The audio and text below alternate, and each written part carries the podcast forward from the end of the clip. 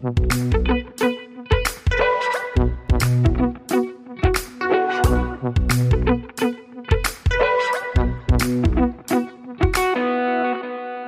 und herzlich willkommen zu Praktisch Theoretisch, dem Wissenschaftspodcast aus der Uni Bielefeld. Heute zu unserer 20. Folge.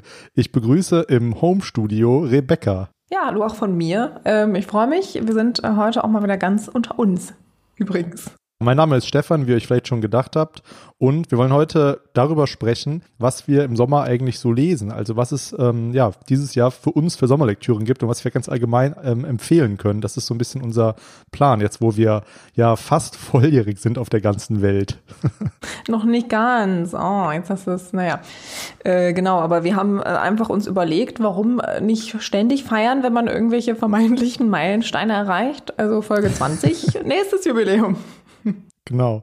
Ja, wir sind ja immer noch, wie habe ich das letztens genannt in unserer vorletzten Folge, diese Situation, nee, die Situation, äh, mit Nikolaus Wörl habe ich das irgendwie bezeichnet. Die aktuelle ähm, Situation. Die aktuelle Situation, ja genau, die hält ja an. Wir kommen ganz gut durch den Sommer, hoffe ich. Ich hoffe, ihr auch. Und bevor wir jetzt anfangen mit unserer Literaturbesprechung, ja, mal an dich, Re Rebecca, die Frage, wie geht's dir denn? Was machst du in der vorlesungsfreien Zeit? Und ähm, ja, wie läuft's bei dir?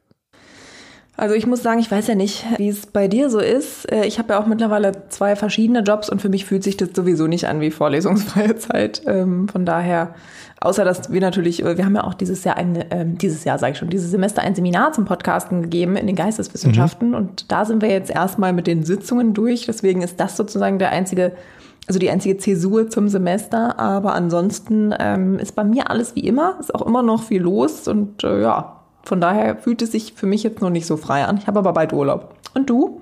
Hm, bei mir sieht es ähnlich aus. Also es ist ja sowieso, geht ja ineinander über, die Vorlesungszeit und die vorlesungsfreie Zeit.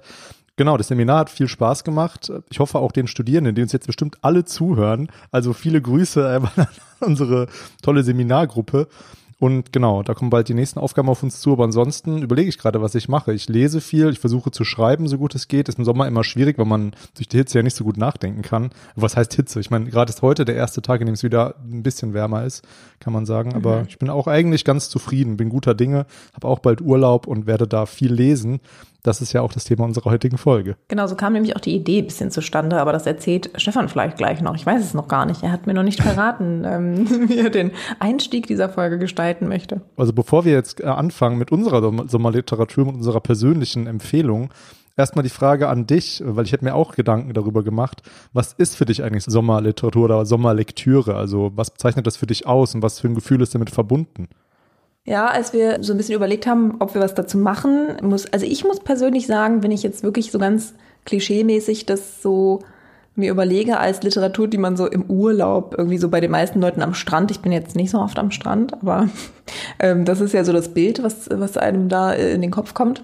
Dann hat das bei mir erstmal überhaupt keinen Effekt, weil ich einfach immer das lese und mitnehme irgendwo hin, was sowieso gerade auf meinem äh, Substapel ungelesener Bücher liegt. Ähm, genau, und ich mache da persönlich gar keine Unterschiede, äh, habe aber dann auch noch viel über diese ganze, was ist überhaupt Sommerlektüre-Sache nachgedacht. Aber ja, ich überlege gerade, ob ich das jetzt schon erzähle oder ob ich das später mache. Mm, ich gebe es wieder an dich zurück. ja, ich hätte mir da so auch Gedanken drüber gemacht und das wieder ähnlich wie in unserer Filmfolge, unserer Weihnachtsfolge, hatten wir ja drüber äh, geredet, was eigentlich Weihnachtsfilme für uns sind. Wir hatten da einen kleinen Katalog aufgestellt mit äh, Kriterien.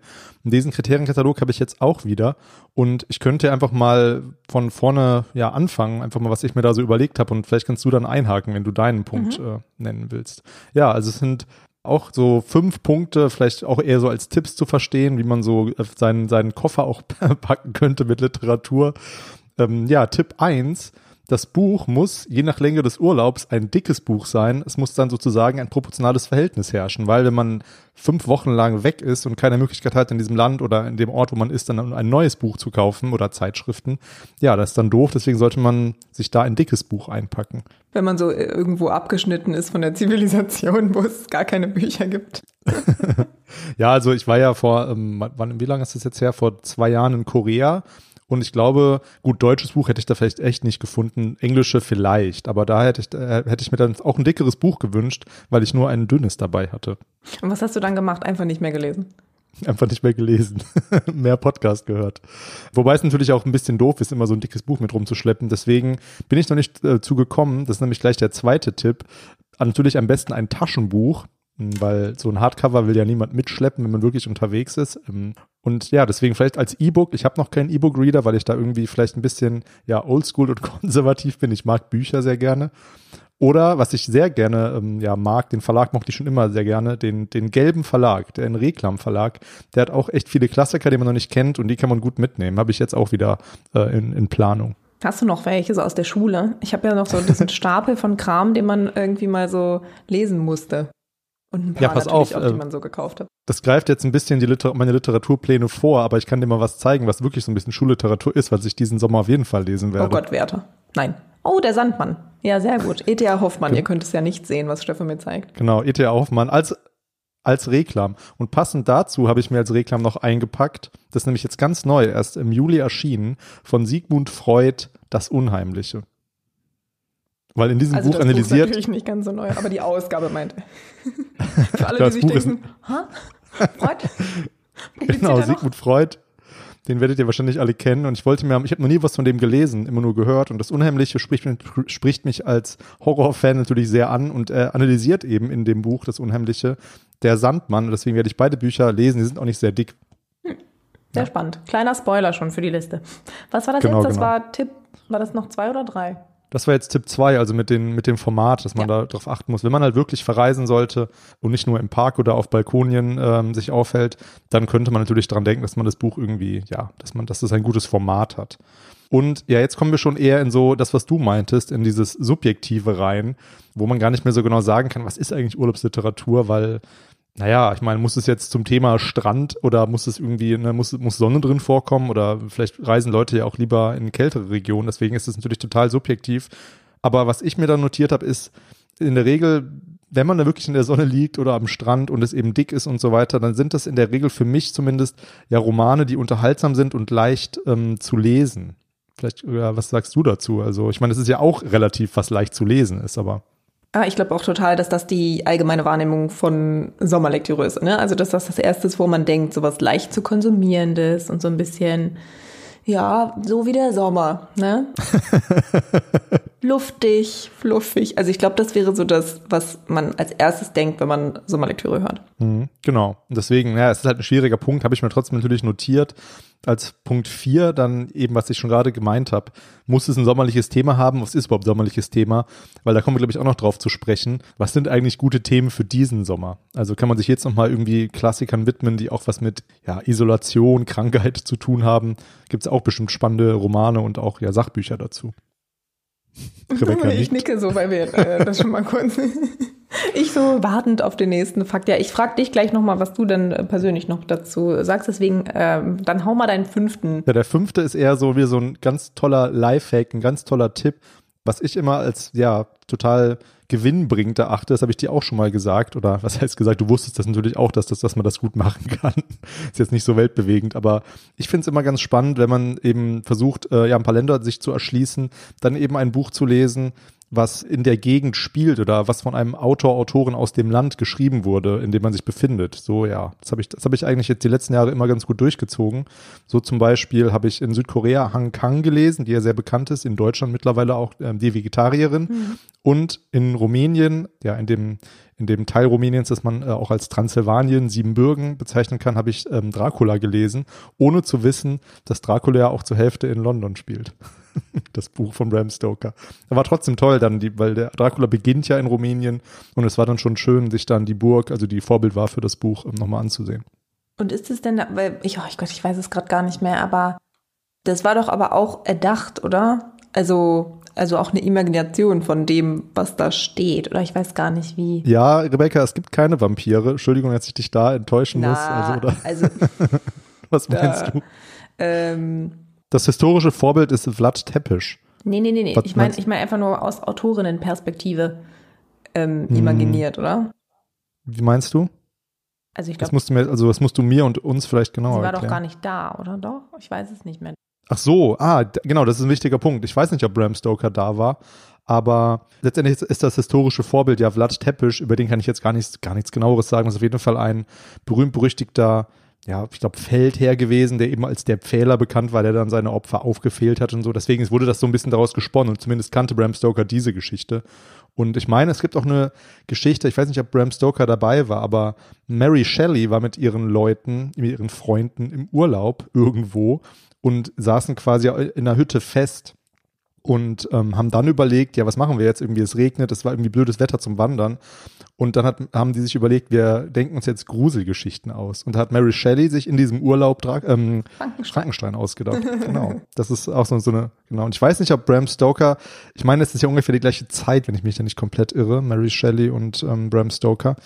Und ich weiß nicht, ob er dabei war, aber ich da werde ich jetzt wirklich, da müsste man jetzt den Fact-Check machen. Genau, und das finde ich nämlich aber spannend. Ich weiß es nämlich gerade auch nicht mehr. Ich meine, ich habe da, mich da schon mal in einem ähm, Seminar tatsächlich mit befasst, das schon lange her.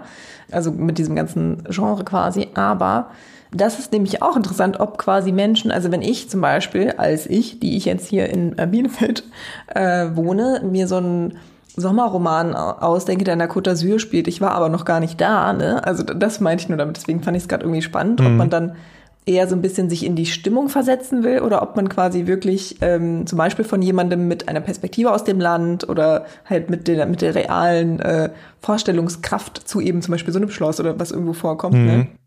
Weil es ja, gibt das, ja beides und es ist ja auch beides in Ordnung, ne? Aber das finde ich spannend, weil das nochmal schon unterschiedliche Dinge sind eigentlich, ne? Aber Klar, hat auch wieder was mit Vergleichen zu tun. also glaub, quasi mit wer das schreibt. Bestimmt. Ups, und, ganz aus Versehen. Und Hang Kang ist ja eine Koreanerin, die das Buch geschrieben hat, die Vegetarierin. Und da war es eben interessant, wirklich zu sehen, was du gerade auch, glaube ich, beschrieben hast, was du meintest, weil die koreanische Gesellschaft, die ist so, was zumindest Essen angeht, ist die so sehr, wie soll man sagen, also sehr so auf Kollektiv, Kollektivität angewiesen. Die gehen halt zusammen essen, auch jetzt, wenn man irgendwie, ja, wie wir das eigentlich mit der Mensa auch machen, aber in Korea und in vielen, also in den ähm, ostasiatischen Ländern kennt man das ja auch, dass man auch diese Schälchen auf dem Tisch hat und gemeinsam isst und gemeinsam Sachen bestellt. Mhm. Und da haben es Vegetarier, Vegetarierinnen ziemlich schwer, das wird in dem Buch eben auch beschrieben, dass es ein, eigentlich ein No-Go ist. Und ich habe da auch eine Vegetarierin tatsächlich getroffen und die hat das, die habe ich dann natürlich auf das Buch angesprochen, weil es auf der Hand lag irgendwie. Und sie natürlich kann kannte sie das Buch auch und sie meinte, das ist tatsächlich schwierig ähm, in ihrem familiären und in ihrem Arbeitsumfeld als Vegetarierin irgendwie, sie war sogar Veganerin, glaube ich, äh, das irgendwie durchzuziehen. Und es ist einfach total schwierig, auch Restaurants und ähm, ja, in Korea, in Seoul sogar zu finden. Wann war das nochmal? Äh, 2018 war ich da. Ah ja, okay. Ja, genau. Und das finde ich, ähm, das ist eben das, das ist eben der Tipp, den ich noch hab, dass man sich ein Land ja nicht nur durch Sachbücher erschließen kann, sondern eben auch gut durch Literatur. Und ich glaube, da wirst du als Literaturwissenschaftlerin äh, wahrscheinlich auch ja beipflichten, hoffentlich. Also dass, dass das ja auch dazugehört zu der Kultur und zu dem, ja, zu dem, zu dem Land eigentlich. Ja, also ich würde natürlich sagen, man kann immer alles lesen, aber ich finde es immer einen guten, immer einen guten Tipp, dass man da, das kommt bei mir wahrscheinlich auch noch ein bisschen vor, dass man wirklich auch nochmal vor allem versucht, eben spezifisch auch von Autorinnen aus äh, anderen Ländern zu lesen, weil ich glaube schon, dass man einfach auch durch Schullektüre oder durch sogar mhm. die Lektüre im Literaturwissenschaftsstudium, je nachdem, wo man studiert hat, extrem weiß liest und mhm. sehr, also höchstens noch westlich, ne, also viel, also britische Literatur liest man viel und so weiter. Mhm. Aber irgendwie mit allem anderen ist es dann schon wieder schwierig und dann muss man ja erstmal selber irgendwie auch darauf kommen, es gibt vielleicht noch viel anderes, weil das, wie gesagt, das wird einem ja in der Schule auch kaum vermittelt. Also ich meine, was hast du in der Schule gelesen? Es war natürlich auch irgendwie alle Schillers und Lessings und Goethes mhm. rauf und runter oder was auch immer man halt in der Schule nee. so liest oder vielleicht noch ähm, Sven Regner haben wir mal gelesen. Nee, das muss ich verneinen, weil ähm, ich muss mich ja, habe ich mich schon mal geoutet? Nee, ich, ich will das gar nicht als Outing bezeichnen, weil das ähm, finde ich gar nicht so so schlimm, ehrlich ja, gesagt. Ich habe kein Abi ja. ich habe ja kein Abitur und habe deswegen diese ganzen Klassiker gar nicht gelesen. Und ja, vielleicht habe ich doch gar nicht so viel verpasst, weil ich meine, ja, wie du schon gesagt hast, vielleicht kann man sich dann eben auch selber irgendwie Klassiker oder einen Kanon schaffen an Literatur, die einem dann vielleicht auch mehr bringt oder andere Sachen bringt. So, und ähm, das ist eigentlich ein spannender Punkt, weil Bram Stoker ist ja, soweit ich weiß, Engländer gewesen. Der hat ja dieses Buch über, über Rumänien, über Dracula und der dann nach London kommt, geschrieben. Und ähm, da gibt es ja diese andere berühmte Autorin aus, aus Rumänien, die jetzt mittlerweile in Deutschland lebt, die auch ähm, sehr viele Preise gewonnen hat. Du kannst sie bestimmt nennen. Ähm, Hertha, Hertha Müller. Ach so.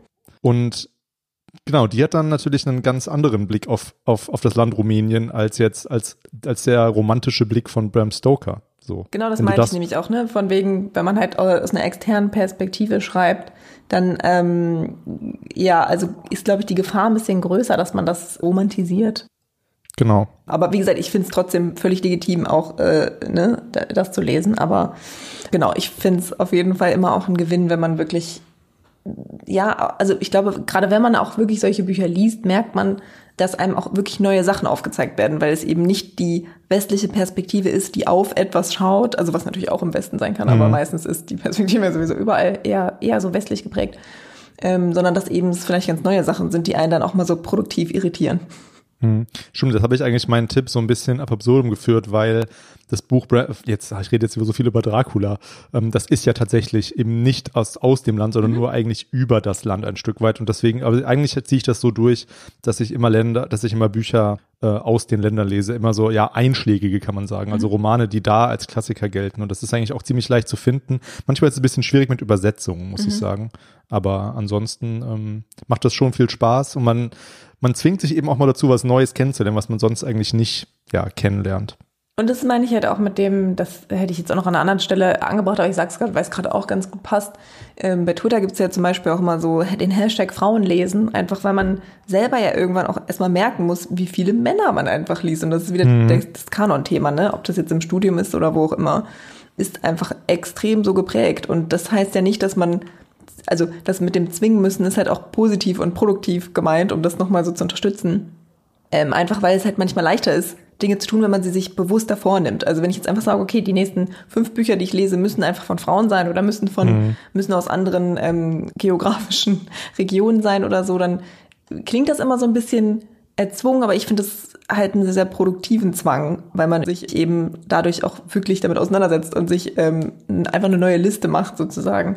Äh, mit Autorinnen, die vorher nicht drauf standen, so auch, oder beziehungsweise die man nicht auf dem Schirm hatte. Und das finde ich eben immer gut. Hm. Ja, das ist spannend, dass du das sagst, weil tatsächlich, man googelt dann ja, oder ich fange mal an zu googeln, ja, die besten Bücher, die, die berühmtesten Bücher oder die besten Autorinnen, Autoren. Und dann kommen immer irgendwie, ja, Klassiker des Landes. Natürlich relativ schnell findet man die auf so Listen. Es gibt ja auch andere Leute, die sich diese Gedanken gemacht haben und dann mhm. eben sagen, das muss man gelesen haben, wenn man da und da hinreist. Aber es sind ja immer Männer. Also das sind immer Autoren, weil die, weil die Klassiker, ich meine, die kommen ja aus allen möglichen Epochen, aber dass dann ähm, ja, ich sag mal, Frauen mitschreiben können, in Anführungsstrichen, das sind dann immer so Bücher aus den, aus den letzten Jahrzehnten eigentlich ja. erst. So. Und, genau, und wenn man genau. Glück hat, wird man nochmal irgendwas wiederentdeckt, ähm, was ne, schon älter ist und äh, damals halt nicht so breit rezipiert wurde. Aber genau, also das finde ich auch immer noch ein bisschen schwierig. Aber genau, es gibt natürlich ganz viele super Menschen, denen man dann auch folgen kann, die immer so ganz gute Tipps haben. Also das ist ja der Vorteil in Social Media, dass man dann irgendwie ganz gut ähm, an solche Informationen dann doch noch kommt. Mhm. Ja, wenn wir jetzt schon drüber reden, dann ist mir noch ähm, bei dem Thema aufgefallen, Haruki Murakami, den habe ich nie so viel gelesen wie manche andere in unserem Alter, kann man sagen, mhm. aus unserer Generation. Aber der hat einen sehr männlichen Blick, finde ich zum Beispiel, was dem irgendwie, was man auch jetzt in den letzten Jahren vielleicht dann erst nochmal gemerkt hat, was der da eigentlich immer an, an Stereotypen auspackt, so.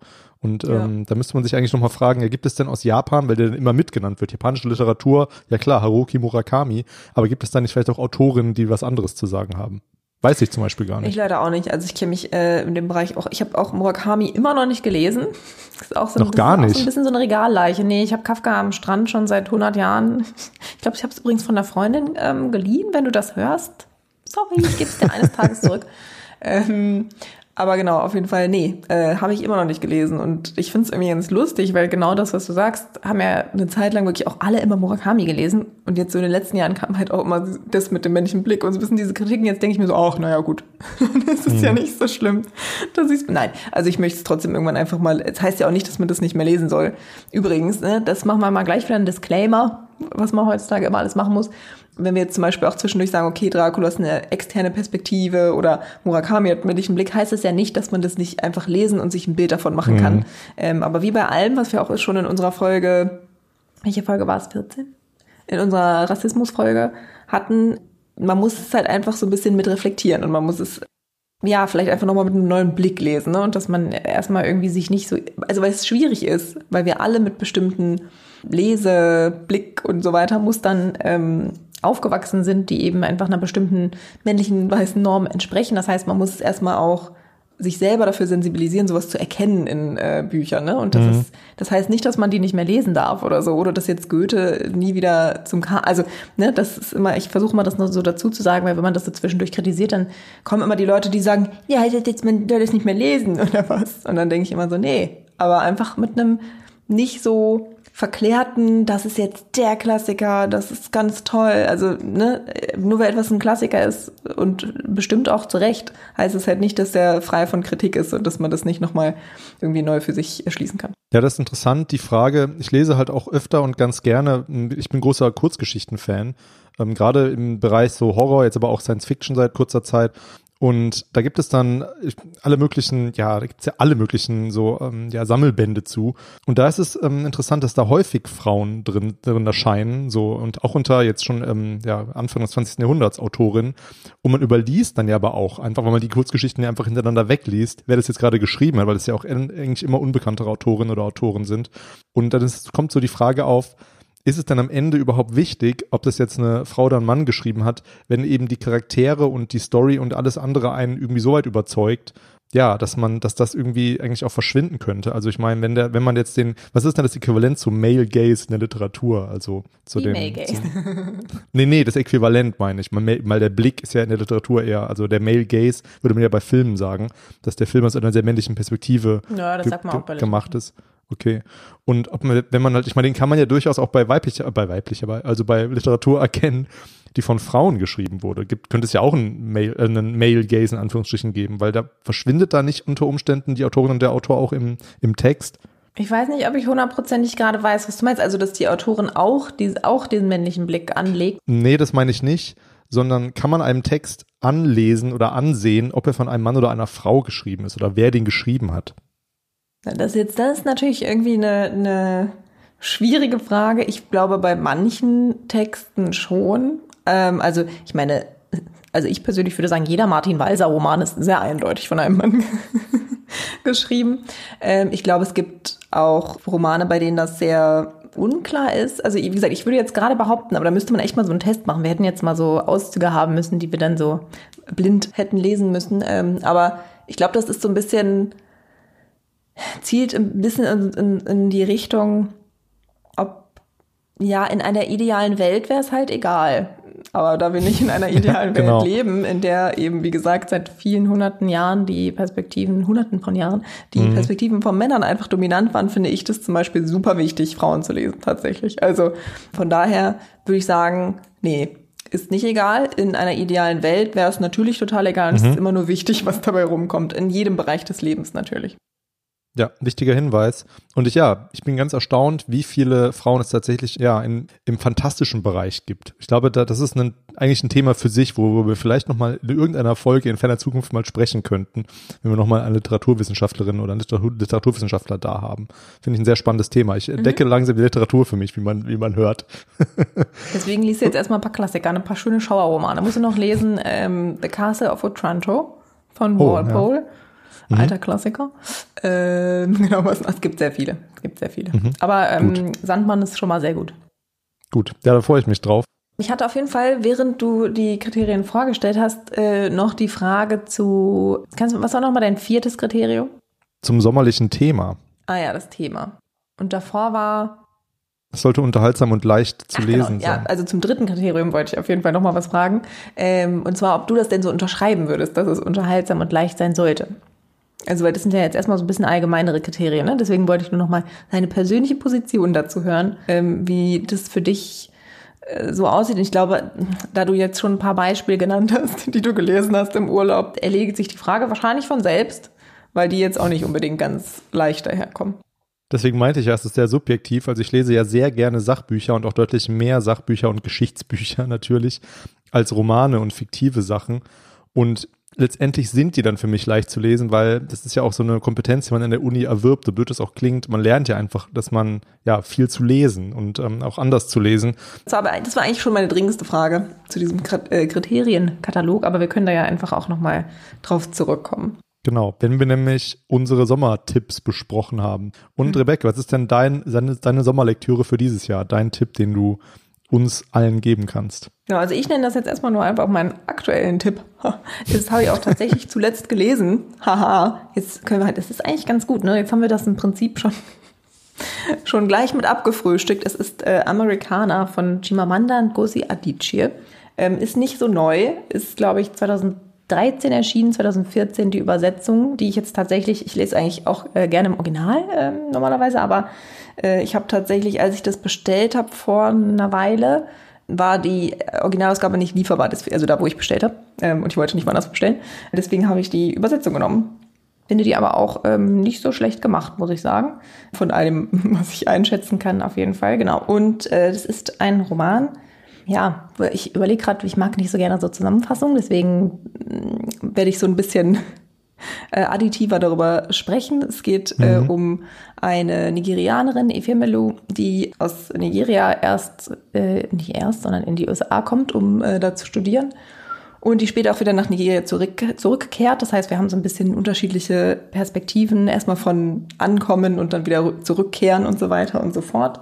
Und es ist äh, so ein bisschen auch, es ist, also das passt eigentlich dann ein bisschen zum Sommer. Es ist auch äh, Liebesgeschichte dabei. Es gibt dann nämlich noch den Ubinze, mit dem sie zusammen ist. Ähm, und äh, das geht dann auseinander, während sie dann in den USA ist.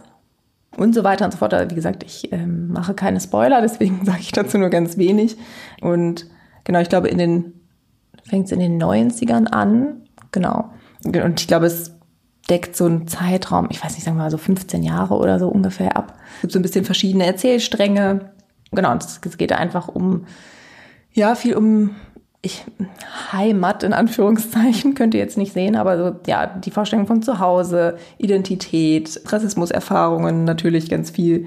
Ja, und eben diese ganzen Fragen nach Identität und Zugehörigkeit äh, und so weiter und so fort. Ähm, könnt ihr euch wahrscheinlich alle denken, warum ich finde, dass das in diesem Jahr, äh, das ist natürlich immer gleich aktuell, aber in diesem Jahr passt es natürlich nochmal besonders gut für alle, die vielleicht sagen, ah, okay, ich habe jetzt im, im Zuge der wieder auferstarkten Black Lives Matter Bewegung irgendwie gemerkt, ah ja, es gibt da vielleicht einiges an Sachbüchern, was man lesen kann, ähm, was ich auch super finde und total wichtig finde.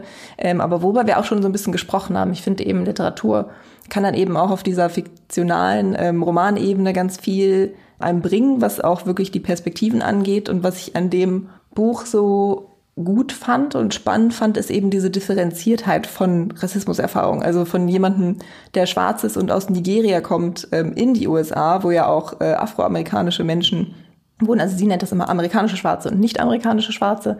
Achso, ich nenne sich kurzer Input noch. Sehr zwischendurch startet sie dann so einen Blog, wo sie auch so ein bisschen ihre Beobachtungen teilt. Das ist also auch so ein bisschen satirisch. Äh, und dann gibt's wiederum auch Vorwürfe von ähm, amerikanischen Schwarzen, die sagen, naja, du kannst das ja sagen, weil du bist ja eine afrikanische Schwarze. Das heißt, du bist gar nicht wirklich in dieser Kultur aufgewachsen und bei dir ist es wieder was ganz anderes.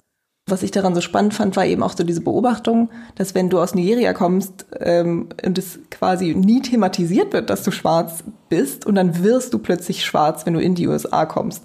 Ähm, und dann wirst du überhaupt erst mit deiner Hautfarbe konfrontiert. Und äh, in Nigeria ist es dann vielleicht, bist du Christin oder Muslima oder bist du Igbo oder ähm, Yoruba oder so, die ethnischen Gruppen, die es da gibt äh, vor Ort und so. Und das ist halt irgendwie auch wieder spannend, weil auch da gibt es natürlich Modelle, um Menschen einzuordnen und zu sagen, okay, du gehörst in diese Schublade, du gehörst in diese Schublade, aber eben überhaupt mit dieser ja, mit dieser Rassismuserfahrung konfrontiert zu werden und eben auch zu beschreiben, wie man keinen Job bekommt, wie man ähm, an der Kasse schräg angeguckt wird. Und ich meine, das hat wahrscheinlich jeder schon mal von, von äh, schwarzen Menschen allgemein, äh, People of Color in seinem Umfeld gehört, äh, dass man so diesen Klassiker, man steht an der Kasse und wird irgendwie schlechter behandelt, also dieser Alltagsrassismus. Und das fand ich total spannend, diese alltäglichen Erfahrungen irgendwie verwoben mit diesen ganz klugen Reflexionen, die in diesem Buch sind. Ich habe eben auch noch nichts von Adichie gelesen, steht auch schon lange auf meiner Liste ähm, und habe es jetzt endlich mal gemacht und geschafft und finde es total gut, wie das gemacht ist einfach. Also diese,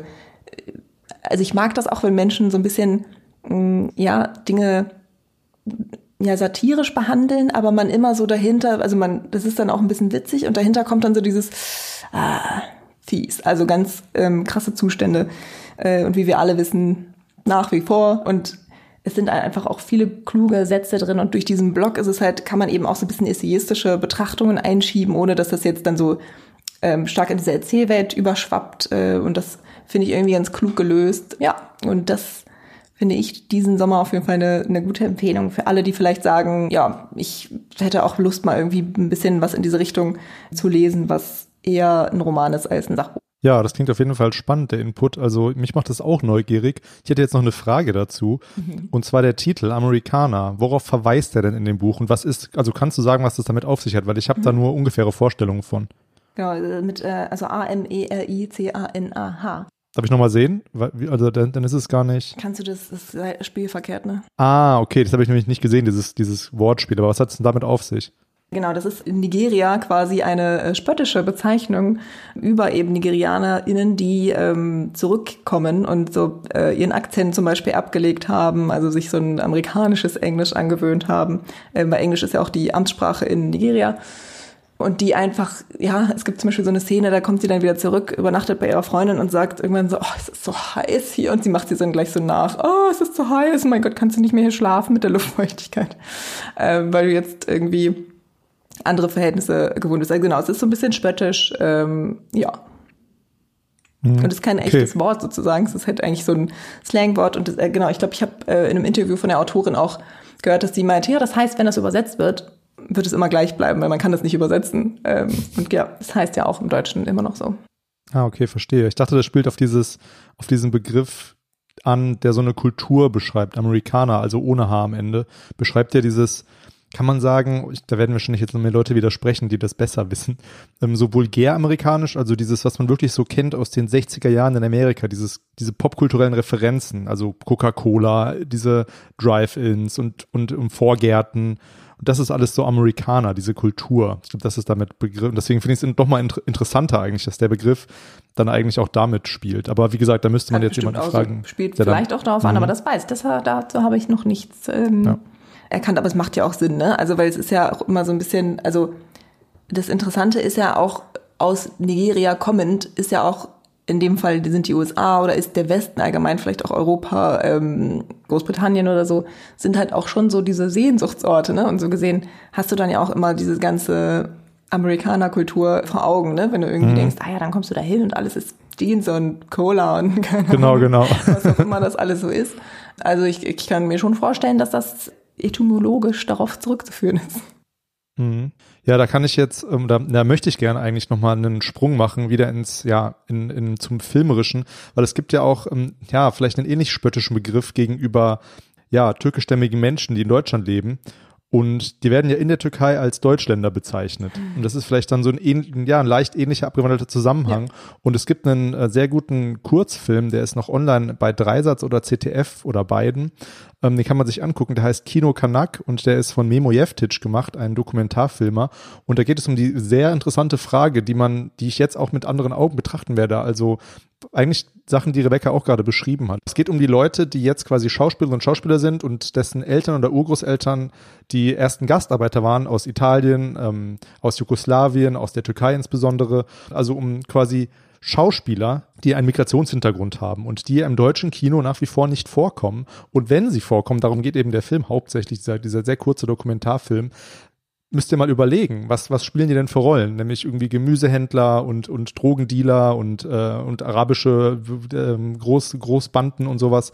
Und die werden auch für diese Rollen nur gecastet und, und der Film deckt ein bisschen auf, dass die Filmbranche noch total rassistisch, oder was mhm. heißt noch, eigentlich total rassistisch ist. Ja. Und ähm, es geht dann ein bisschen zu Sprüchen wie, ja, spiel einfach dich selbst. Hä, wie? Ich bin Drogenhändler? Also solche Aussagen. Und der Film ist halt total spannend, so. ja, ja, total. weil er aufdeckt eigentlich, für was für Rollen eben, eben Menschen mit Migrationshintergrund, die ja, die einen anderen Erscheinungstyp haben, gecastet werden, immer noch. Aber das ist, das ist übrigens auch mal ein Thema für eine Folge. Ähm, tatsächlich noch der Rassismus und Sexismus von Kino. Also, weil ich das neulich nämlich, habe ich irgendwie, das war, ich weiß nicht, ob es ein Trailer war oder sowas, irgendwie so eine, oder so ein kleiner Filmausschnitt von irgendeinem neueren Film. Und da war halt auch wieder so eine ganz hübsche, gut angezogene Dame mit ihren hohen Schüchen kam sie ins Restaurant getrippelt mit dem ähm, reichen Mann daneben und sowas finde also das finde ich auch interessant, dass sich das so hartnäckig hält im Film, so diese so bestimmte Stereotypen oder so ganz mhm. ja, für mich auch irgendwie leere Charaktere, die so jetzt verdeutlichen sollen, ah, jetzt geht, es geht jetzt um das und das und dann werden die sofort, also die erzeugen ja auch sofort Bilder in einem, ne? Also wenn man das so sieht, dann mhm. man weiß man sofort, was man denken soll oder was man damit assoziieren soll. Und das finde ich irgendwie auch schon äh, immer mal wieder relativ erschreckend. Ja, es ist, es ist erschreckend und ja, gerade wenn man solche Stories hört von Leuten, die dann gecastet werden und die dann sagen, ja, aber sprich mal bitte mit gebrochenem Deutsch in dem Film dann. Ja. Das sind natürlich einfach nur jetzt so sehr, sehr rausgegriffene Beispiele, die das nochmal ganz extrem veranschaulichen, aber da geht es noch ein bisschen, natürlich, geht noch ein bisschen, ja, eigentlich, ja, nicht subtiler, sondern um eine bessere Auseinandersetzung mit diesem Thema eigentlich. Deswegen, den Film kann ich sehr empfehlen und ja, hat mich jetzt ein bisschen daran erinnert, was du über das Buch auch erzählt mhm. hast, hat quasi ähnliche Beweggründe, sich damit zu beschäftigen. Und auch wieder übrigens spannend, ne, wenn man das überträgt, eben ähm, wenn du in einem anderen Land aufgewachsen bist, wo nie thematisiert wird, dass du dunkle Haare hast oder was weiß ich, und du wirst damit konfrontiert, ist es halt, sind es andere Rassismuserfahrungen, als wenn du in einem Land aufwächst und du denkst so, ich bin halt Deutscher, ich bin nichts anderes. So, mhm, ich, genau. ne, ich sehe für, für, dich anders aus, aber ich kann dir nichts bieten. Ich spreche nur akzentfrei Deutsch, weil das ist meine erste, schon meine Muttersprache letztlich. Meine Mutter vielleicht nicht, je nachdem. Ähm, und das finde ich äh, eben, wie gesagt, in diesem Buch so spannend und auch so, so sehr differenziert dargestellt, weil gerade bei dieser ganzen Debatte ähm, darum, was man halt zum Beispiel nicht mehr sagen darf oder nicht mehr machen sollte. Und dann gibt's halt mhm. auch so mhm. eine Szene, wo sie in dem Buch, da hat sie einen, einen Freund und sie gehen, glaube ich, ich weiß nicht, sind sie auch im Supermarkt oder so und irgendjemand möchte ihre Haare anfassen und sie sagt so, ja klar, fass ruhig rein. Ähm, und ihr Freund sagt danach so, wie kannst du das nur zulassen, dass sie in deine Haare fassen? Und sie so, na ja, die hat ja bestimmt noch nie einen Afro berührt und so.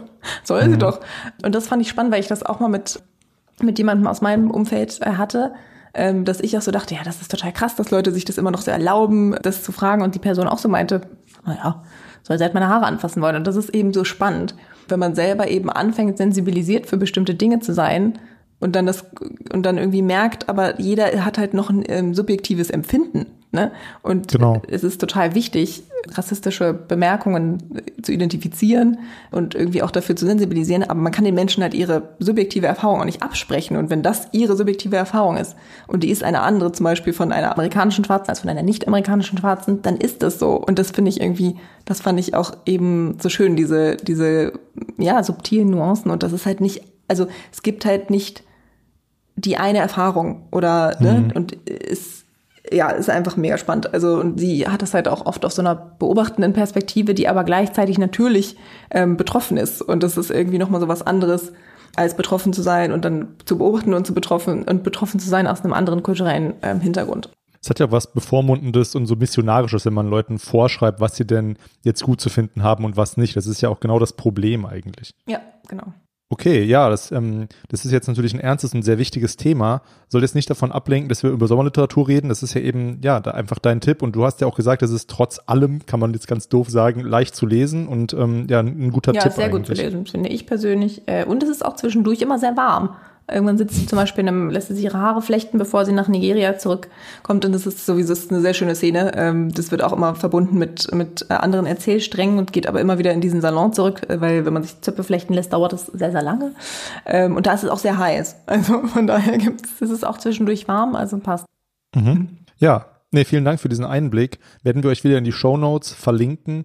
Und ja, wenn ihr das Buch lesen solltet, dann äh, sagt doch mal, wie ihr das findet, weil ich bin ganz gespannt und ich hoffe, ich komme auch mal dazu. Jetzt habe ich ja erstmal andere Pläne, die ich nämlich ähm, ja nochmal gleich ausbreiten werde, was ich diesen Sommer so vorhab.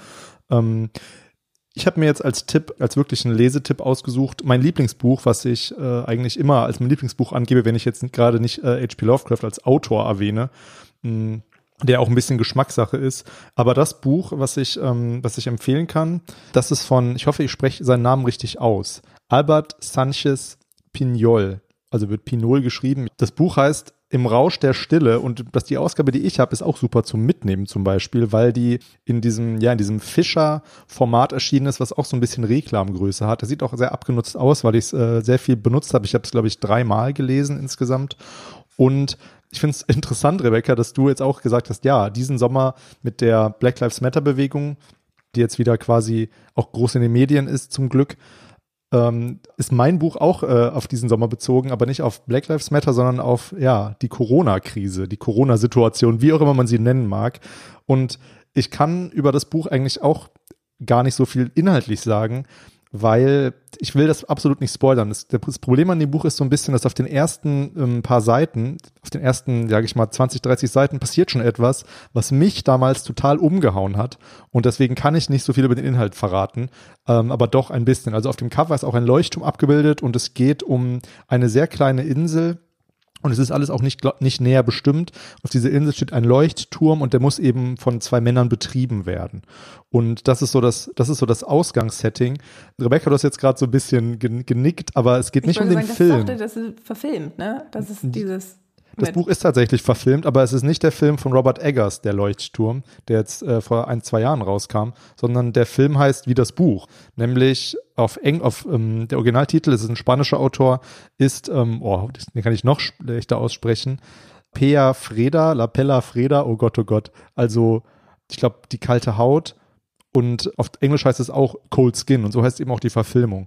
Es hat nicht so viel mit dem, mit dem Horrorfilm von Robert Eggers zu tun, der jetzt, ähm, der jetzt auf Blu-ray auch äh, zu erhältlich ist und auch bei Amazon zu schauen. Den habe ich, äh, den finde ich auch sehr gut. Ähm, aber damit hat er nichts zu tun. Es geht nur um das Setting, ist quasi gleich. Und es geht um zwei Männer, die auf, dieser, die auf dieser Insel ausharren müssen. Und weswegen ich da jetzt an diesen Sommer denken muss, ist eigentlich, ähm, ja, insbesondere, weil die Zeit, so, so viel kann ich verraten, die Zeit verschwimmt ein bisschen in diesem, in diesem, in diesem Buch. Also es ist irgendwann egal, um wie viele Tage es sich noch handelt, die die beiden Männer da irgendwie zusammen verbringen. Natürlich verbringen die Zeit auf engstem Raum zusammen. Sie müssen sich mit vielen Situationen arrangieren. Es passiert nämlich etwas in dem Buch. Und damit müssten sie sich arrangieren. Und ähm, das klappt natürlich nicht immer gut, wenn man quasi so viele Tage und Nächte zusammenhockt und eben ja irgendwie vielleicht gar nicht so gemeinsame Ziele verfolgen kann. Und es ist ein total intensives Buch, finde ich. Und ähm, ja, ähm, nichts für zart beseitete. Also es ist schon, es geht, es hat, es hat verschiedene Genres, glaube ich, in sich. Das ist für den Autor auch so ein bisschen typisch. Ähm, ich habe noch ein anderes Buch von ihm mal angefangen, das fand ich aber nicht ganz so gut. Ähm, der Autor ist nämlich, ja, ist ein katalanischer Anthropologe. Das heißt, er hat so einen sehr sage ich mal, wissenschaftlichen Blick auf seine Themen und ähm, hat auch lange in, im Ostkongo gearbeitet, so dass da irgendwie, ja, also die spielen jetzt nicht in diesem, in diesem Roman eine Rolle, die Beobachtungen, die, er, die er da gemacht hat, aber in seinem nächsten Roman, den, da finde ich gerade die Übersetzung nicht. Pandora im Kongo, das war sogar der Vorgänger von, ähm, von Im Rausch der Stille. Den fand ich nicht mehr ganz so gut, vielleicht auch einfach, weil der ähnliche Versatzstücke hat wie im Rausch der Stille. Es geht jedenfalls ganz viel um die Frage, was ist der Mensch an sich und wie unterscheiden wir uns eigentlich vom Tier oder was, was ist da eigentlich der Unterschied so in unserem Wesen und auch auf die quasi nicht so sehr auf die, auf den Blick, den wir vorhin hatten, auf nämlich den männlichen oder weiblichen Blick auf eben gewisse Dinge, sondern um den menschlichen Blick auf Tiere. Also es geht da um ein Fachwort, das hat meine Schwester in ihrer Bachelorarbeit behandelt, die ist nämlich Literaturwissenschaftlerin und über die bin ich auch auf das Buch gekommen, denn ich habe ihre Arbeit damals ähm, Korrektur gelesen und war dann so gespannt von dem, was sie da analysiert hat, dass ich das Buch mir selber gekauft habe und dann eben gelesen habe. Dann konnte ich die Arbeit auch noch besser Korrektur lesen und ihre Arbeit hat sie genannt, die Grenzen zwischen Natur und Kultur im Roman Im Rausch der Stille von Albert Sanchez Pignol. Es geht quasi genau um diese Frage, ähm, was, was die Grenze ist zwischen, ja, Mensch und, und Tier. Und da gibt es einen Fachbegriff, den muss ich jetzt nochmal raussuchen, weil ich den so schön finde. Den wirst du vielleicht kennen aus der Literaturanalyse, eventuell. Der heißt, schwieriges Wort, Anthropomorphismus. Ja, oder Anthropomorphisierung, ja. Mhm. Genau, also das ist quasi, das kennt man, glaube ich, so sind da Disney-Filme wieder ein gutes Beispiel, also dass man Tieren menschliche Eigenschaften zuspricht. Mhm. So zum Beispiel der Fuchs ist listig oder sowas. In diese Richtung geht das, glaube ich. Vermenschlichung quasi. Hm. Genau. Ja. Und ähm, all diese Fragen werden in diesem Buch verhandelt. Ihr, ihr, werdet euch jetzt fragen, hä, da kommen doch nur zwei Menschen drin vor. Ja und nein. Also, wie gesagt, ich glaube, das Buch kann man sich wahrscheinlich auch antiquarisch ganz gut besorgen. Und es ist ein absoluter, ja, Lesetipp. Gerade auch, weil es um Isolation geht. Und vielleicht kann man dazu ganz gut relaten. Und es spielt natürlich auch am Meer. zwar keine, zwar keine Strandidylle, so viel kann ich verraten. Aber ähm, und es ist genau. ja auch immer wenig Platz in so einem Leuchtturm, ne? Also auch wenn man sowieso im Leuchtturm ist, dann sind vielleicht auch nicht viele Leute da. Genau. Aber ja, ich dachte jetzt, aber das klingt wirklich wie dieser Film To the Lighthouse oder wie das heißt. Nee, The Lighthouse meinst du, mit, ähm, mit Willem Dafoe und Robert Pattinson. Genau. Ja, der ist tatsächlich ähnlich. Und ähm, ja, eine kleine Story dazu ist, dass ich ja in der, in einer der frühen Aufführungen war in London. Da war ich ja ähm, neben meiner Archivrecherche auch oft im Kino äh, abends ganz gerne. Und war dann auf der Premiere von diesem Film, auf einer, also quasi auf einer der Premierenvorstellungen. Und Robert Eggers und William Dafoe waren auch anwesend, so dass es danach eben eine Fragerunde gab. Und ich hatte natürlich, weil ich das Buch schon mehrmals gelesen hatte, also von, von Pignol im Rausch der Stille, hatte ich natürlich genau diese Frage im Kopf, wie viel steckt da eigentlich ähm, im Leuchtturm drin? Der hat mich auch gemeldet in diesem riesigen Saal, war ich ganz mutig, wurde aber nicht drangenommen, so dass oh. ich die oh. Frage niemals stellen konnte. Aber es hat sich auch ein bisschen erübrigt, weil ich, also wenn man den Film Der Leuchtturm schon kennt, dann nimmt das, also dann kennt man das Buch von Pignol auf jeden Fall nicht, weil es hat ganz andere, ganz andere, ähm, ja, ne, Themen, dann die es verhandelt. Weil im Leuchtturm von Robert Eggers geht es ja wiederum eigentlich um so einen sehr menschlichen Wahnsinn, kann man sagen. Mhm. Da geht es ja auch viel auch um Alkoholkonsum und um was eben Isolation und, und Lügen und vielleicht auch ein Stück weit um die Frage, was ist der mhm. Mensch oder, aber da geht es dann ja eher noch um diese, um so, um so See, um so Seegeistergeschichten oder sowas. Mhm. Und ähm, also da werden so alte Geistergeschichten aufgegriffen. Das ist in dem Buch von Pignol gar nicht so. Man sollte sich das Buch einfach nicht kaputt machen, man sollte es einfach ähm, ja, durchlesen.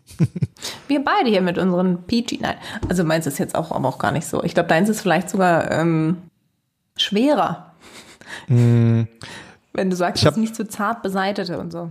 Ja, also es kommen auf jeden Fall, ähm, es werden Themen verhandelt und ich kann jetzt, also bei Filmen gibt es ja immer Altersangaben, wenn man sagt irgendwie, ja, da wird irgendwie, da gibt es viel blutige Horrorszenen und das ist ein Thriller, der ist dann ab 16 oder 18. Bei Büchern gibt es sowas ja nicht, außer sie kommen auf mhm. einen Index und das Buch ist natürlich das steht ja auch im Feuilleton. Es ist jetzt nichts irgendwie, wo man sagen muss, oh, das ist jetzt aber provokant oder sowas. Aber es kommt einem vielleicht manchmal schon komisch vor und ich will nichts drüber verraten, deswegen. Ähm ich finde es lustig, es kommt. Ich weiß, aber ich finde es interessant, weil du hast mir auf jeden Fall von dem Film erzählt. Aber ich weiß gar nicht, ob du mir da erzählt hast, dass das äh, quasi eine Verfilmung ist. Es gibt, also das Buch wurde verfilmt, aber nicht unter dem Titel Der Leuchtturm. Ich weiß. Genau. Skin. Ja, ich habe aber auch noch, weil ich eben jetzt so wenig über das Buch erzählen kann und will, äh, habe ich noch zwei Honorable Mentions, nämlich ein Buch, was ich, weil ich lese ja Cold Skin oder im Rausch der Stille gerade nicht, weil ich es ja schon gelesen habe, das war nur eine Empfehlung jetzt, hm, habe ich noch ein anderes Buch, was ich tatsächlich gerade lese, nämlich ein Science-Fiction-Buch, was ähm, ja sehr ich glaube, sehr für Furore gesorgt hat. Ähm, das ist auch, stand auch ein, war auch ein Sticker drauf, den ich entfernt habe. Ein Spiegel-Bestseller. Ja, ich hasse diesen. ich hasse, ja, ich, ich hasse die, ich hasse diesen Sticker, aber ich meine, es hat ja nichts über das Buch auszusagen. Schlimm sind auch die Bücher, wo das draufgedruckt ist. oh ja. Wie kann man Bücher Und so ruinieren? Es ist aber auch Barack Obama approved. Der findet das nämlich auch super. Das ist ein Argument für mich. und das Buch ist von, ähm, ich meine, man wird es vielleicht auch kennen, von Xixin Liu, das ist ein chinesischer Autor und es heißt Die drei Sonnen. Es ist ein Science-Fiction-Buch und ähm, es ist aber nicht so typische, wir reisen in, in also Weltraum, Science-Fiction und es ist auch keine, keine, soweit ich weiß, bisher keine Dystopie oder keine Utopie. Es ist ein sehr bodenständiges und ähm, Science-Fiction-Buch, wo es sehr viel auch um Physik geht und man könnte es quasi, man nennt es, glaube ich, Hard Science-Fiction oder Hard Fiction, mhm. wo es dann schon wirklich eher um so erdbezogene Themen geht, obwohl das Cover ziemlich hässlich ist und ganz basic aussieht. Aber ich bin auch erst auf Seite 120, von daher kann ich noch nicht so viel darüber sagen. Es liest sich aber wie ein Hollywood-Film und ist vielleicht daher wirklich sehr gute ähm, Strandlektüre, mhm. weil man kann es eben sehr leicht weglesen. Kann ich aber empfehlen, es ist schon spannend und macht mich neugierig. Ähm, ist jetzt aber von den Charakteren her nicht das tiefgründigste Buch. Also man erfährt nicht viel über das Seelen, muss ja nicht immer alles tiefgründig sein, aber ich finde auch, ich finde einfach die, die Anpreisung sehr bodenständige Science-Fiction-Literatur finde ich schon sehr gut. es, hat, es, hat, ja, es hat jetzt bisher nichts mit, ähm, mit, mit Außerirdischen oder mit, ähm, ja, also wenn man jetzt Star Trek oder Star Wars im Kopf hat, das ist es eben nicht. Auch brandheiß ist natürlich, ähm, das heißt jetzt ein bisschen, das mache ich ganz unverblümt Werbung. Ich lese ja gerade noch Neuromancer von William, von William Gibson. Und zwar Jetzt mit einem, benutzt du unsere Jubiläumsfolge, um Werbung zu machen, Stefan? Nee, weil es eben auch ein Literaturtipp ist. Und das äh, habe ich angefangen, das Buch Neuromancer. Das ist ein sehr berühmtes Science-Fiction-Buch. Man sieht schon, ich bin ein bisschen auf diesem Trip gerade im Sommer. Und da geht es eben um eine, da geht es, das ist eben eine dystopische Welt, die da erzählt wird von William Gibson, der hat das 84, äh, kam das raus und es geht eben um so, ja, die Welt besteht nur noch aus riesigen Städten und es gibt eine ganz große Kluft zwischen arm und reich, sehr hohe Gebäude. Man kann sich quasi die Welt vorstellen wie im Film Blade Runner. Aus Neonlichtern, großen, große Megafirmen beherrschen die Welt. Und darin spielt eben so eine, ja, so eine, so eine Geschichte von einem, von einem Hacker, von einem Datencowboy, der nennt sich Case und der muss dann eben, ja, gewisse Aufträge für, erfüllen und so weiter. Es ist so ein bisschen so eine hard-boiled Story, also so ein bisschen so eine, ja, so eine, quasi eine, so eine Film-Noir-Story, so eine Detective und wenn man diesen, in diesem, mit diesem Bereich, mit diesen Wörtern, die ich gerade gesagt habe, was anfangen kann, ist das Buch vielleicht was für einen. Ich habe es eben angefangen zu lesen und mir dann gedacht, eigentlich wäre es total toll, darüber einen Podcast zu, zu machen und habe dann eben äh, kurzerhand ein Podcast-Projekt gegründet, was Sprawl Radio heißt, was ich mit einem Freund betreibe, der das Buch auch liest. Und besonders in unserem äh, Konzept ist, dass wir pro Folge immer nur einen Teil oder ein Kapitel des Buches vorstellen.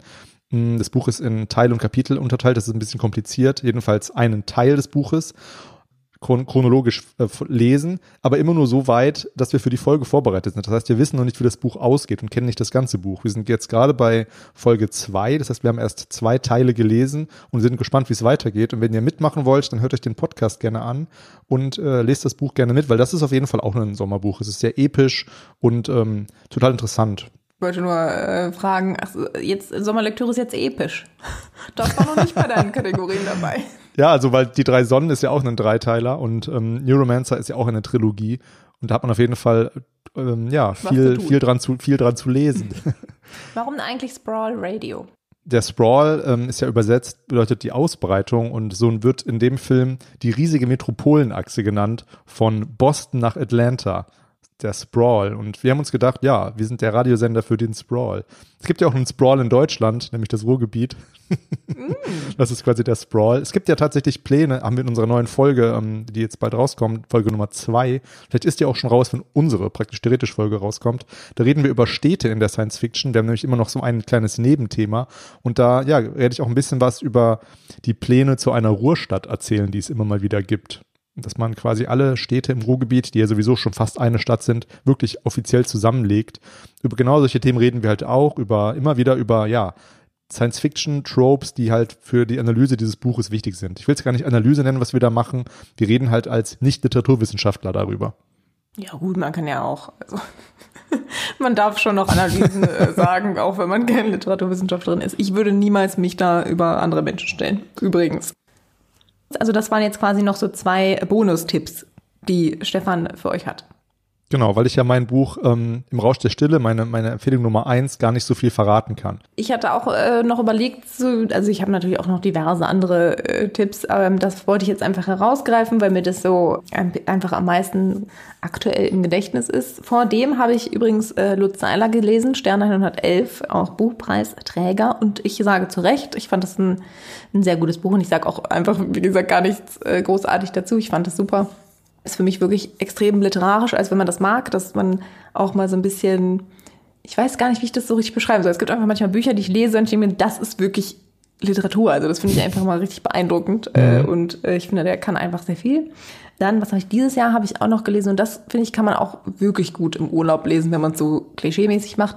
Ähm, habe ich auch schon mehrfach empfohlen, glaube ich. Quality Land von Marc-Uwe Kling, auch nicht mehr neu.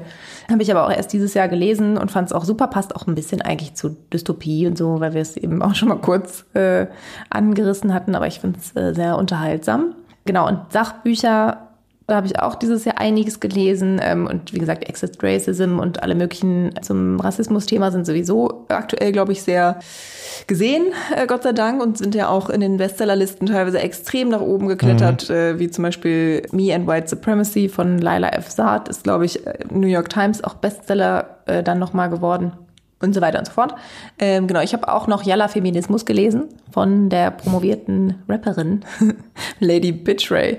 Ähm, genau, ich würde jetzt, ich, es gab äh, Teile, die ich stärker fand ähm, und Teile, die ich nicht so gut fand, aber ich fand allgemein es irgendwie ganz amüsant. Mein Lieblingsausdruck war Fakademia.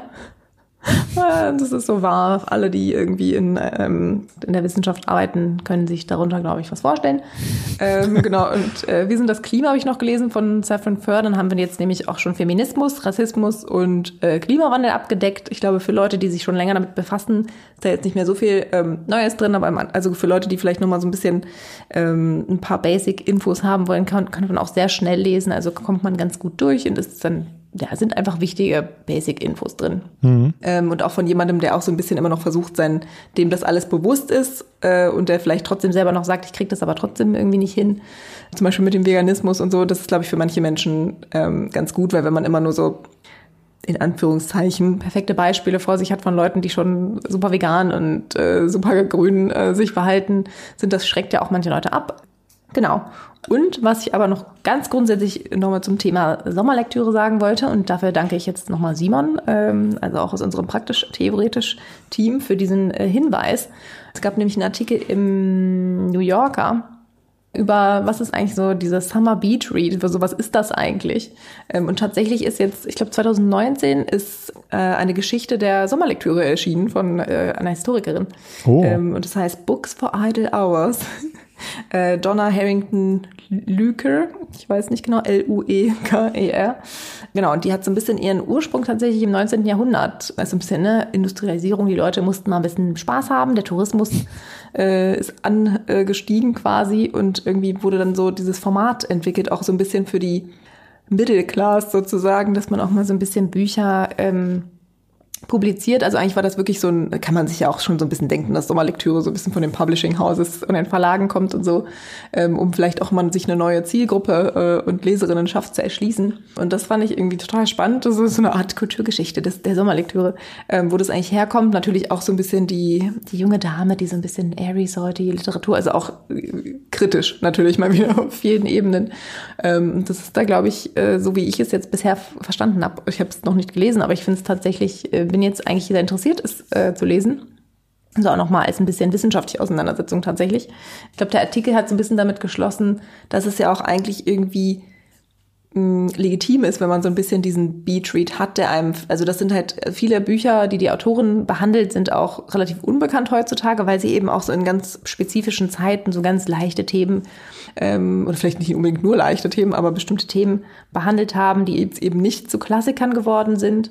Und das fand ich eigentlich auch nochmal ganz interessant. So, die haben ja trotzdem ihre Daseinsberechtigung ähm, und äh, es ist ja trotzdem ganz spannend, sich das nochmal alles aufzeigen zu lassen und was irgendwie auch noch wieder so ein bisschen den Bogen schließt zum Rassismus, ähm, gab es natürlich auch schon äh, schwarze äh, Menschen aus der Mittelschicht, die sich auch leisten konnten zu verreisen und trotzdem, und die wurden aber zum Beispiel in diesen Texten und äh, Romanen gar nicht dargestellt, weil es dann häufig wieder so war, ah ja, okay, dann war man vielleicht das Dienstmädchen oder so und das auch damals schon so ein Problem war noch mit dem Hinterherkommen von bestimmten Figuren und der Realität. Äh, und die Menschen sich da auch wieder nicht wiedergefunden haben. Also ja, das fand ich nochmal sehr spannend, äh, dass es da passenderweise vor nicht allzu langer Zeit äh, auch eine Abhandlung zu gab. Also wenn, wenn ihr euch nochmal ein bisschen damit auseinandersetzen wollt, was es eigentlich mit diesem ominösen Sommerlektüren-Ding auf sich hat, ähm, dann schaut euch das doch an. Wir haben es ja eigentlich jetzt auch schon ein bisschen dekonstruiert, indem wir so ganz andere Tipps gegeben haben vielleicht. Genau. Ja, das ist ein super Tipp, Rebecca. Dann können wir jetzt ja alles vergessen, was wir bisher erwähnt haben. Einfach müssen wir alle das Buch jetzt äh, durchlesen. Mhm. Da sind wir gut informiert auf einer Meta-Ebene. Und dann machen wir Buchclub und reden drüber. Genau, ja, Buchclub müssen wir eh machen und gucken, ob wir alle Versprechungen und alle Vorhaben eingehalten haben, die wir uns jetzt selber gemacht haben, was wir lesen wollen. Jetzt, wo du sagst, ja, Reiseliteratur und äh, Rassismus, das Thema, das ist in einem Roman, den ich auch noch auf meinem Pile of Shame habe, kommt das auch äh, prominent vor. Auch empfehlenswert, den jetzt noch dieses Jahr zu lesen, weil da kommt eine Serie, wird dazu produziert, von dem mir sehr geliebten Jordan Peele, der auch ähm, Horrorfilme zu diesem Thema macht, zum Thema Rassismus tatsächlich. Und das Buch, was ich meine, ist von Matt Ruff und heißt Lovecraft Country. Das setzt sich wohl kritisch mit dem Autor Lovecraft auseinander, der nämlich eben auch sich nicht gerade durch antirassistische Äußerungen ja verdienlich gemacht hat, leider in seinen Briefen. Und in dem Buch geht es, ähm, ich habe es leider noch nicht gelesen, nur die ersten Seiten, weil ich ähm, hatte, habe dann andere Pläne, wollte das erstmal aufschieben. Da geht es um ähm, ja um die Zeit in Amerika, die die unter den, ich glaube, es sind die Jim Crow Laws, also diese Separate but Equal Zeit. Und da geht es um einen, um einen jungen Menschen, um einen, ja, um einen POC-Menschen, der von Süd nach Nord reist und der hat einen Negro Travel Guide dabei. Das ist, glaube ich, fiktiv. Ähm, es ist aber ein Buch, in dem drin steht, wo man denn als, als schwarzer Mensch essen gehen kann und wo man übernachten kann. Und darum, das sind so die ersten Seiten des Buches und da wird schon aufgezeigt, wo, wo, worum es dann geht. Also um dieses Thema eben, aber auch um ein Horrorthema. Deswegen eben auch die Adaption von Jordan Peele, die jetzt aussteht. Mhm. Finde ich sehr spannend. Und wenn du Wissenschaft erwähnst, habe ich auch noch ein gutes Buch, was auch was mit äh, Tourismus zu tun hat. Das will ich nämlich diesen Sommer auch noch lesen, weil es auch was mit unserem Projekt ähm, zu Preis und Wert zu tun hat. Das äh, habe ich mir heute auch erst gekauft mit den Reklams zusammen. Ähm, Monatsanfang, äh, deswegen konnte ich mir das noch leisten, von Luc Boltanski und Arnaud Esquire. Das sind zwei Franzosen. Luc Boltanski könnte man ja auch kennen, ist ein sehr berühmter mhm. Soziologe. Das Buch heißt Bereicherung, eine Kritik der Ware. Und da geht es unter anderem darum, wie, ja, wie Tourismus und Kulturindustrie zur modernen Warenform wird, also wie das marktförmig gemacht wird. Bin ich sehr gespannt darauf. Und es gibt eben auch ja Kapitel darüber, wie Werte eigentlich entstehen und dass es verschiedene Rechtfertigungen von Werten und Preisen eben gibt, gerade auch in diesen Branchen. Tourismus ist natürlich besonders spannend für den Sommer. Deswegen bin ich auf das Buch sehr gespannt. Ich hoffe, ich werde es schaffen. Es ist nämlich, ähm, ich glaube, wenn man nicht das Literaturverzeichnis und den Anhang mitliest, sind es 700 Seiten oder 600 Seiten. Ja. Und ich hoffe, ich schaffe das bis in, ja, in ein, zwei Wochen habe ich gedacht, will ich das durchhaben ja, ich bin gespannt. Deswegen müssten wir eigentlich da nochmal den Check machen, ob wir es, ob wir es eingehalten haben, unsere also Vorhaben. Also die nimmst du alle mit in Urlaub? Ich nehme nur das Buch mit in den Urlaub, also Luc Boltanski. Mit ja. äh, Die drei Sonnen mache ich jetzt Pause quasi, das nehme ich nicht mit. Das ist zu groß. Und, und eben die Sandmann beiden. und so? Hm? Sandmann nimmst du mit. Sandmann und, ähm, und Sigmund Freud lese ich ja privat ja. sozusagen. Und das ist für ein bisschen für die Arbeit Bereicherung. Ähm, ja. Genau, weil ich auch Lust drauf habe. Das noch, seid ihr, glaube ich, gut versorgt mit unseren Tipps. Wenn ihr das auch äh, interessant findet und das wirklich äh, euch äh, besorgt, dann ja, sind wir gespannt auf eure Meinung. Wir haben noch ähm, eine Zuschrift bekommen auf meine Instagram-Anfrage, die ich gestern für uns gepostet habe. Und zwar haben wir, wollten wir von euch wissen, was eigentlich eure Auffassung von Sommerliteratur sind. Und es kam bis heute keine Antworten, außer eine. Und ich fand ich sehr schön, dass man nämlich, wenn man zu zweit in den Urlaub fährt, mit Partnerin, Partner, Freund, Freundin, wie auch immer, dann könnte man ein Buch mitnehmen, was man sich gut teilen kann, wo der andere auch Lust drauf hat. Finde ich einen sehr schönen Hinweis nochmal. Schön. Ja gut, das war jetzt unsere Jubiläumsfolge und was haben wir denn noch zu sagen? Es waren jetzt 20 Folgen voller äh, Spannung, Wissenschaft und Spaß, kann man sagen. Es ist jetzt sehr besonders, dass wir eigentlich echt nochmal interessante Erfahrungen machen konnten in den letzten Monaten seitdem das mit Corona eben ja so so so ein Thema ist, haben wir eigentlich nur noch über Zoom ähm, unsere Podcasts aufgezeichnet oder vielmehr über Zoom kommuniziert, was mhm. eigentlich jetzt nicht besonders schlimm war, kann man sagen. Ich fand es eigentlich eine ganz interessante Erfahrung und hat ja uns irgendwie auch interessante Gäste eingebracht. Genau. Wir haben uns dann nämlich einfach äh, gedacht, äh, schlau wie wir sind, ähm, dass wir natürlich Leute anfragen, die selber am besten auch irgendwelche Art von Equipment haben und so ein bisschen daran gewöhnt sind, remote in so ein Mikro zu reden, weil das ähm, ist ja mit Leuten, die wir teilweise vor Ort hatten, die noch nie sowas gemacht haben, immer ist ja auch eine kleine Überwindung. Ähm, genau, deswegen hatten wir ja äh, drei sehr äh, nette Gäste zuletzt, die auch schon richtige Podcast-Profis waren. Ähm, und es war natürlich sehr cool, dass wir uns mit denen dann einfach mal austauschen konnten. Also von daher hatte das auch irgendwie äh, sein Gutes, weil man ja doch dann, also ich meine, es ist ja auch ist ja auch sinnvoll, dass man vor Ort so ein bisschen guckt, wen hat man da eigentlich, äh, wen kann, mit wem kann man da sprechen. Aber das äh, fand ich eigentlich super, hat sehr gut funktioniert. Ja, deswegen eigentlich nochmal so ein bisschen ja die Bitte oder der Aufruf von euch, ähm, wenn ihr denn ja Fragen oder Gäste habt, die ihr mal gerne hören würdet bei uns, bietet sich das jetzt vielleicht besonders an, weil wenn ihr vielleicht eben andere Wissenschaftspodcasts kennt, wo ihr mal gerne eine Verbindung, äh, äh, ein quasi ein, wie nennt man das? Ein äh, Crossover. Ein Crossover haben möchtet, dann ja, schreibt uns gerne mal, weil nicht, dass uns die Ideen ausgehen, aber wir sind natürlich auch immer offen für Vorschläge und gehen die dann auch gerne an. Wie bei so Serien früher. Batman gegen Superman. wir fangen an zu palavern, deswegen ist es bestimmt genau. ein guter Zeitpunkt, um zu sagen, wir hoffen, euch haben unsere Tipps gefallen und äh, was hat Stefan schon gesagt, aber lasst uns auf jeden Fall wissen, wenn ihr irgendwas davon jetzt lesen wollt, äh, weil ihr das äh, interessant fandet oder was ihr generell von Sommerlektüre haltet ähm, und was eure mhm. Sommerlektüren sind. Das könnt ihr immer mit uns teilen und zwar über all unsere Plattformen. Schreibt's in die Comments. Zum Beispiel bei Twitter, Instagram oder per Mail. Praktisch theoretisch at uni-bielefeld.de. Ja, ich muss gerade schon äh, lachen, weil Rebecca sieht mich ja und ich glaube, siehst du auch die Schweißperlen auf meiner Stirn? Nee. Ich könnte aber mal mit meinen Eiswürfeln im Glas klimpern. Das klingt so sehr sommerlich, glaube ich. Aber draußen so ist es jetzt übrigens noch wärmer als drin mittlerweile. Denn heute ist, wie gesagt, wir haben echt äh, einen richtig guten Tag ausgewählt, um diese Folge auszuwählen, weil es endlich mal wieder ein bisschen sommerlich ist. Stimmt. Oder keinen guten Tag, weil wir jetzt drin hocken und Podcast aufnehmen. Hm. Naja, wir fahren ja bald in Urlaub. genau. In diesem Sinne. In diesem Sinne, ja, ich hoffe, ähm, ihr macht die Reise weiter mit uns auf die nächsten 20 Folgen unserer und unsere beobachtet unsere Podcast-Karriere weiter. und in diesem Sinne, ja, viel Spaß beim Hören und ja, bis zum nächsten Mal. Bis zum nächsten Mal.